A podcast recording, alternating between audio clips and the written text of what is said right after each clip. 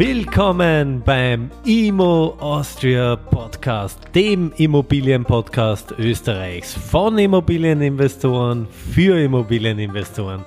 Lerne zielgerichtet, nachhaltig und gewinnbringend in Immobilien zu investieren. Freue dich auf spannende Interviewpartner. Mein Name ist Paul Zödi. Und jetzt neu in Kooperation mit dem Gewinn das Wirtschaftsmagazin für Ihren persönlichen Vorteil. Herzlich willkommen zum IMO Austria Podcast und einer neuen Folge mit einem Marktupdate zum Immobilienmarkt in Österreich Stand Oktober 2022. Ja, die letzten Monate waren durchaus interessant. Teilweise auch turbulent. Der Markt hat sich definitiv gedreht. Die Vorzeichen beginnen sich aber erst gerade zu ändern.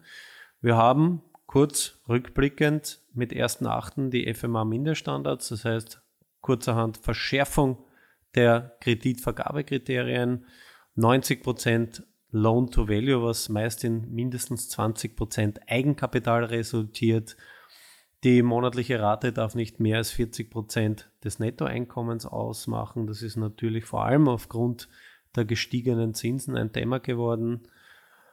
Und äh, ja, in weiterer Folge, die Zinsen sind spürbar in die Höhe geschossen. Wir sprechen Stand heute, Oktober, stehen wir bei einem 3 Monatseuribor als Referenzzinssatz bei ca. 1,2, 1,3 Prozent. Wir stehen bei einem 10-Jahres-Swap, der relevant für die Fixzins ist, äh, bei einem Wert von ca. plus minus 3,3 Prozent. Das heißt, innerhalb der letzten ja, neun Monate ja, hat sich da enorm was am Zinspaket getan in Richtung Norden, klarerweise. Anfang des Jahres konnte man noch zehn Jahre fix bei guter Bonität mit ca. 1% abschließen. Äh, aktuell bei 3,13 Jahreswop mit einem Risikoaufschlag bei bester Bonität vielleicht bei 0,75 steht meist, meist schon die 4 davor. Was jetzt äh, hinzukommt, auch oft besprochen schon, äh, noch nicht die große Tragweite erreicht hat, beziehungsweise im Bewusstsein und äh, dann folglich im Geldbörsel der Nutzer angekommen ist, ist die Energiekrise, die meiner Meinung nach noch hohe Wellen schlagen wird. Äh, sprich, Gas ist natürlich immer das äh, primäre Thema, Gaspreis, Gaslieferengpässe etc.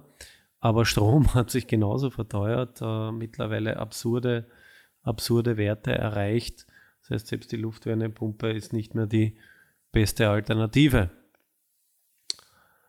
Was heißt es nun äh, konkret für uns Investoren? Was bedeutet es für die Immobilienpreise? Was, äh, wie wirkt sich das auf Angebot und Nachfrage aus?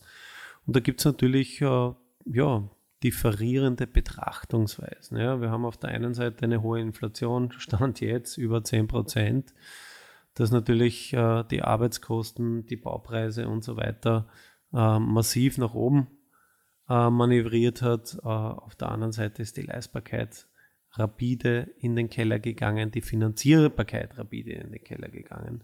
Wenn man jetzt so mit Marktprotagonisten spricht, ja, seien es Anwälte, Notare, Banker, Finanzierer, Makler, dann äh, verstärkt sich der Tenor, dass wir auf, ich will nicht sagen ungemütliche, aber sagen wir es eher in die Richtung nicht vorausblickende oder vorhersehbare äh, Zeiten zuwandern, wo keiner genau weiß, in welche Richtung es äh, gehen wird, kann, soll. Ich habe dazu eine ganz, ganz klare Meinung. Ähm, die habe ich schon ja, vor mehreren, mehreren Monaten äh, kundgetan, diese Auswirkungen und der Immobilienmarkt reagiert normal nicht so schnell, wird sich in gewissen äh, Immobiliensegmenten definitiv auf die Preisbildung auswirken.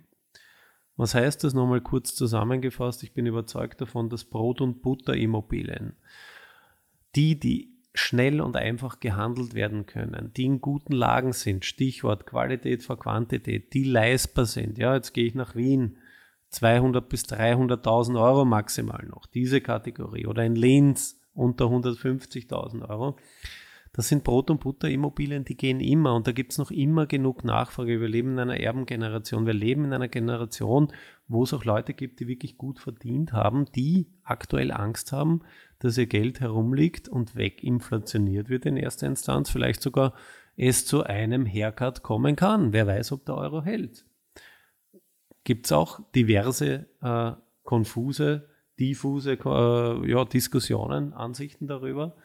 Äh, wir haben definitiv ein Thema. Und ich will jetzt gar nicht von den englischen Anleihemärkten anfangen und so weiter und so fort. Braucht sich nur die 100-jährige österreichische Staatsanleihe anschauen als Tipp. Äh, für die, die Interesse haben, um einmal zu ja, sehen, was gerade los ist auf den Märkten. Was heißt das jetzt im Allgemeinen? Was ist erkennbar? Es gibt mittlerweile auch schon Statistiken, die sagen, das erste Halbjahr ist noch sehr, sehr gut gelaufen. Doch jetzt dreht sich leicht der Wind oder hat sich begonnen. Und wie gesagt, ich habe gesagt, es wird beginnen in Q4. Mitte, Ende Q4 wird sich der Markt spätestens drehen. Und 2023 wird ein anderer ein anderes Immobilienjahr, wo die Pfeile nicht immer Richtung Norden, sondern sehr, sehr stark seitwärts bis Richtung Süden zeigen werden. Ja? Denn in dem Bereich, wo die Eigennutzer mitspielen, ja, jenseits der 300.000 Euro Marke, ist es einfach nicht mehr leistbar, nicht mehr finanzierbar. Und da sehen wir den größten Nachfragerückgang. Egal mit wem man spricht, ich habe die Protagonisten aufgezeigt. Teilweise reden Leute von 50 Prozent weniger Finanzierungen. 50 Prozent weniger Kaufverträge. Es gibt Statistiken, die sagen, ähm, seit Juli sind die Anfragen bei den Maklern um 25 Prozent zurückgegangen. Gleichzeitig ist aber das Angebot nach oben gegangen seit Juli. Ja? Und am Tagesende, es geht immer nur um eine Komponente, um eine volkswirtschaftliche, neben, nämlich um Angebot und Nachfrage. Nämlich das, nicht nur klarerweise, ist leider nicht alles schwarz und weiß und einfach, aber das im Wesentlichen bestimmt den Preis. Und äh, wie gesagt, wenn mehr und mehr Angebot auf den Markt drückt und die Nachfrage spürbar nachlässt, was ist die Konsequenz? Die Preise fallen. Ja? Ich werde euch klarerweise ja, weiter updaten und äh, ich habe mir jetzt zum Ziel gesetzt, äh, das ganz, ganz äh, transparent zu machen, nicht schön zu reden, äh, und so weiter. Ich bin überzeugt davon, dass es in jeder Marktphase gute, interessante Immobilien gibt. Es wird immer gehandelt. Menschen sterben leider Gottes, Menschen lassen sich scheiden, Menschen verändern sich. Ja? Werden größer, werden kleiner, gehen ins Ausland und, und, und. Also der Handel schläft nie ganz ein. Jetzt kommt aber die Phase, wo der kluge Investor im Vorteil ist.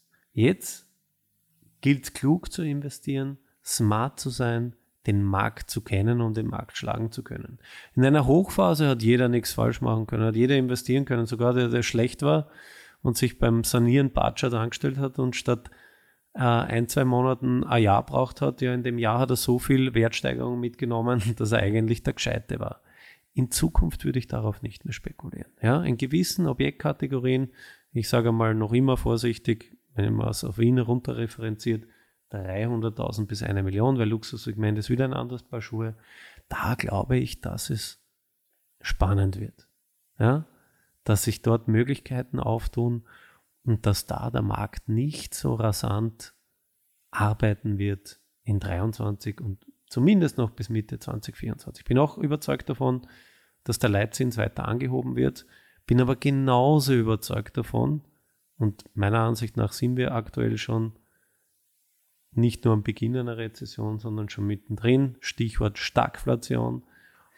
Und genauso wie es raufgeht, wird es auch wieder runtergehen. Bei den Zinsen, genauso wie es bei den Immobilien raufgegangen ist, wird es auch wieder runtergehen. Am Tagesende ist eins fix. Wir werden nicht weniger Menschen. Qualität, äh, Quantität, gute Lagen, Ballungszentren, gute Immobilien, Je besser die Lage, desto weniger Balkon, je schlechter die Lage, desto mehr Balkon. Mein Fazit ist, es ist immer die richtige Zeit in Immobilien zu investieren. Man muss nur wissen, wie. In diesem Sinne, tauscht euch aus, geht auf Stammtische, ähm, bildet euch weiter. Ist ein ganz, ganz spannender Markt, weil jetzt meiner Meinung nach fliegen links und rechts die Amateure aus dem Spiel raus. Und jetzt wird es Zeit für die richtigen Investoren, das ein oder andere interessante Objekt aufzuglauben. In diesem Sinne, seid aufmerksam, denkt vorausschauend. Keiner hat eine Kristallkugel, keiner weiß, wie es sich wirklich entwickeln wird. Aber es ist ganz, ganz wichtig, nicht in der ersten Reihe zu stehen, wenn es darauf ankommt, im negativen Sinne, im positiven Sinne sollte man dann klarerweise ganz, ganz vorne sein. Seid wachsam, und äh, ich werde euch jetzt monatlich laufend updaten, ganz nüchtern, transparent und äh, ja, vor allem geprägt auch durch meine Erfahrungen, durch meine Diskussionen im Immobilieninvestment Club, bei Immocation, beim Stammtisch und darüber hinaus. Alles Liebe, euer Paul.